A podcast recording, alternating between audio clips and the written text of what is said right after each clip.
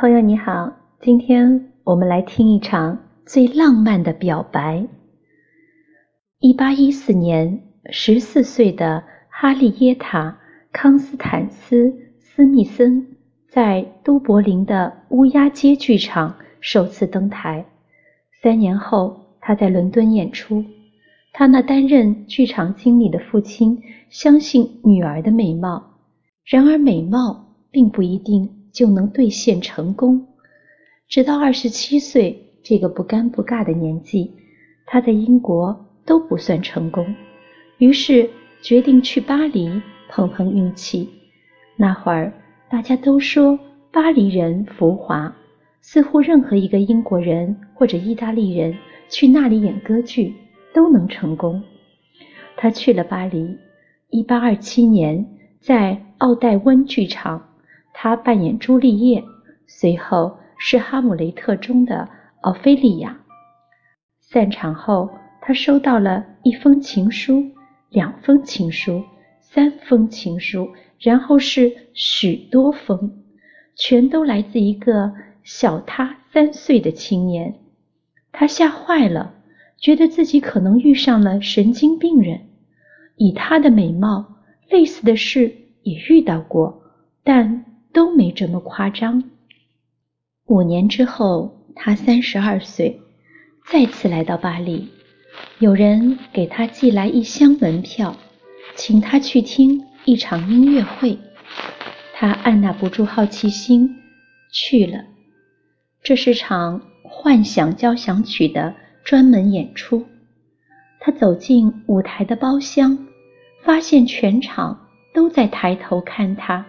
悄悄地谈论他，他觉得诧异惶恐，这才发现节目单上写着自己的名字。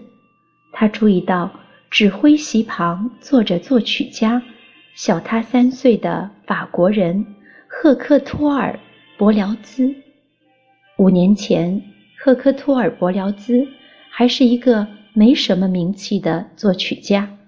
他拒绝按父亲的意愿学医，转而学习音乐，靠歌唱、演奏、写音乐评论挣点闲钱。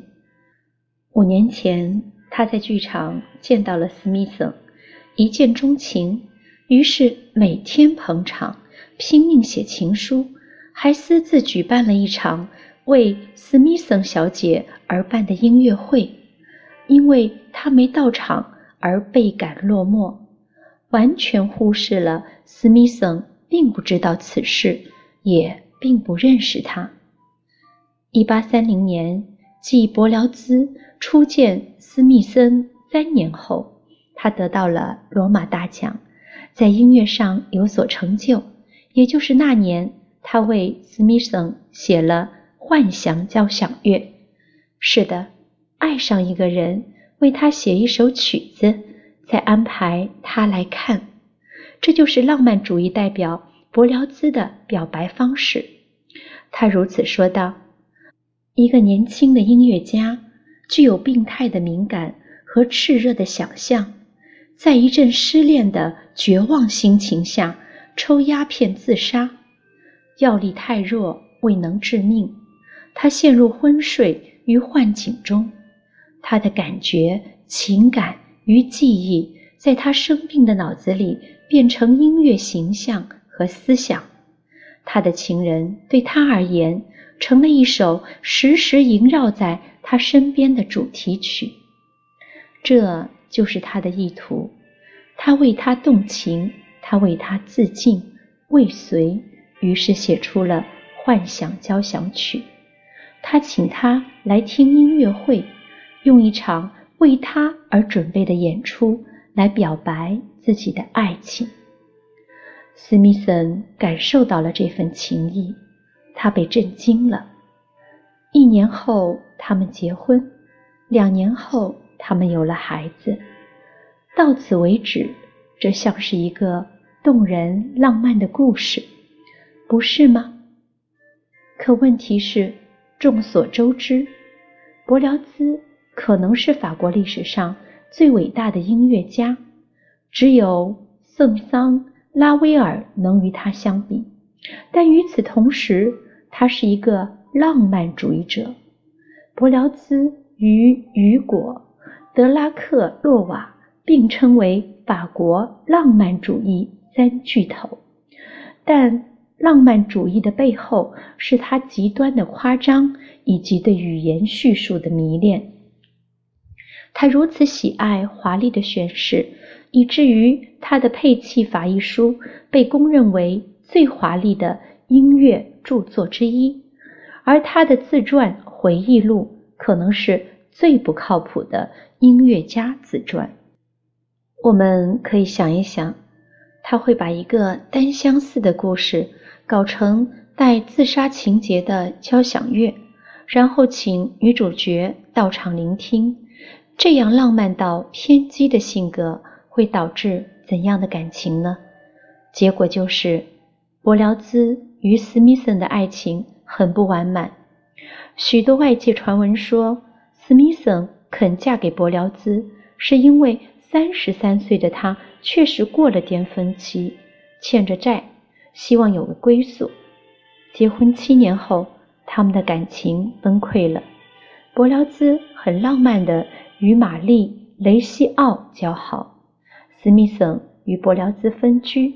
当然，柏辽兹还是很给他面子，始终在经济上支持他，忍耐他晚年的酗酒。一八五四年，在他们初次相遇二十七年、结婚二十一年、分居十四年后，史密森逝世，柏辽兹好好的安葬了他。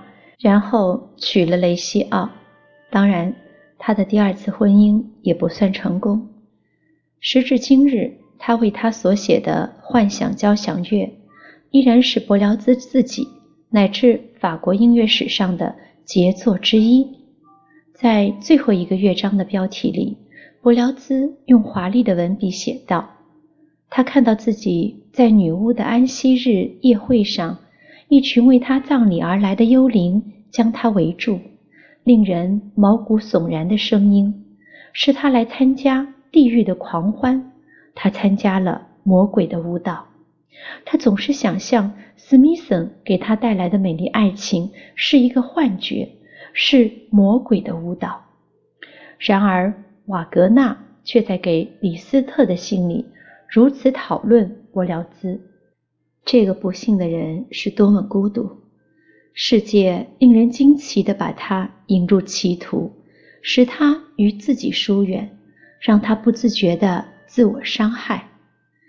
也许斯密森从来没有伤害过柏辽兹，一切都是他的浪漫给自己带来的幻觉。